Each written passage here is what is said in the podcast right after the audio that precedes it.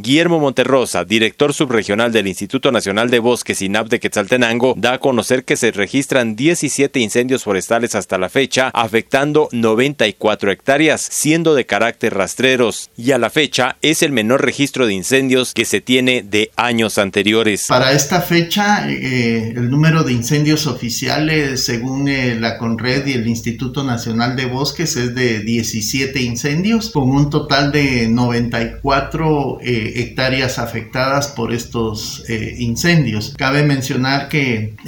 casi, bueno, la totalidad de los incendios han sido rastreros. ese tipo de incendios permite que, posteriormente el bosque pueda resarcir el daño que se le ha ocasionado y eh, lo único hay que tener bastante paciencia, esperar incluso que pase un invierno para ver la capacidad que tiene el bosque de regenerarse el mismo. Todavía estamos en la temporada, estas lluvias que entraron tempranamente en abril pues van a cesar en algún momento y, bueno, eh, todavía estamos eh, terminando la campaña de incendios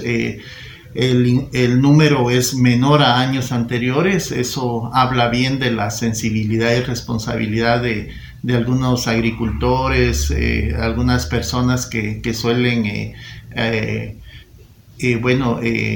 asistir o caminar, hacer deporte, recreatividad dentro de las áreas forestales y, bueno, todavía nos falta la finalización y esperamos siempre la misma responsabilidad en el tema incendios forestales, apagar sus fogatas, no hacer fuegos innecesarios dentro de las montañas y, bueno, yo creo que eh, este recurso siempre va a estar disponible si nosotros lo cuidamos, incluso mejorarlos. Y bueno, ese es el llamado que se hace a todas las personas que, que suelen asistir a, a, las áreas montañosas. Desde Emisoras Unidas Quetzaltenango informa Wilber Coyoy, primera en noticias, primera en deportes.